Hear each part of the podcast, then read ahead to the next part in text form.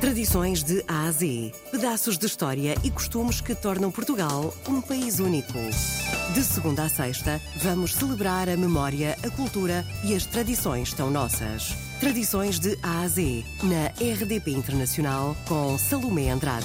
A Vila de São Sebastião é uma freguesia portuguesa localizada na costa sul do Conselho de Angra do Heroísmo. A Vila de São Sebastião foi severamente atingida pelo terremoto de 1801, que destruiu grande parte do seu casario.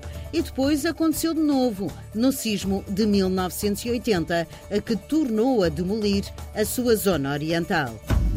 Tradições de A a Z. Batalha da Salga, em que uma, uma mulher, uma heroína, uh, juntamente com, outra, com outros habitantes aqui da, da zona naquela altura, expulsaram os espanhóis que vinham em grande número e com uma artilharia totalmente diferente. Uh, graças também a uma estratagema que foi o lançamento de, de gado vazio. Tradições de A a Z. Esta batalha foi muito uh, valorizada, inclusive até no Escorial, em Espanha, há uma pintura desta Batalha da Salga, ou seja, um, uma, uma batalha que teve uma importância tremenda aqui na, na história dos Açores e do nosso país. Tradições de A a Z. São Sebastião também em termos históricos e termos culturais é muito rica. Há aqui a questão da, das nossas festas tradicionais, que são as festas de Santana, que decorrem no mês, no mês de julho, uh, em que faz uma homenagem aos lavradores, que, é na, que vai, vai ser para a nossa atividade principal aqui em São Sebastião. São Sebastião está, está sempre lutado com muitas pessoas, desde, e principalmente também imigrantes. Uh, aqui os, habitantes aqui da Terceira, muitos deles se deslocam também aqui à nossa, à nossa vila para assistir às festas. Há também as famosas touradas à corda, que são famosas aqui na Terceira, e São Sebastião tem um dos arreais mais emblemáticos, que é, que é a zona da, da nossa, do nosso Largo da Fonte, que nós também acarinhamos muito e temos sempre a fazer manutenções e recuperações, recuperações naquele, naquele espaço.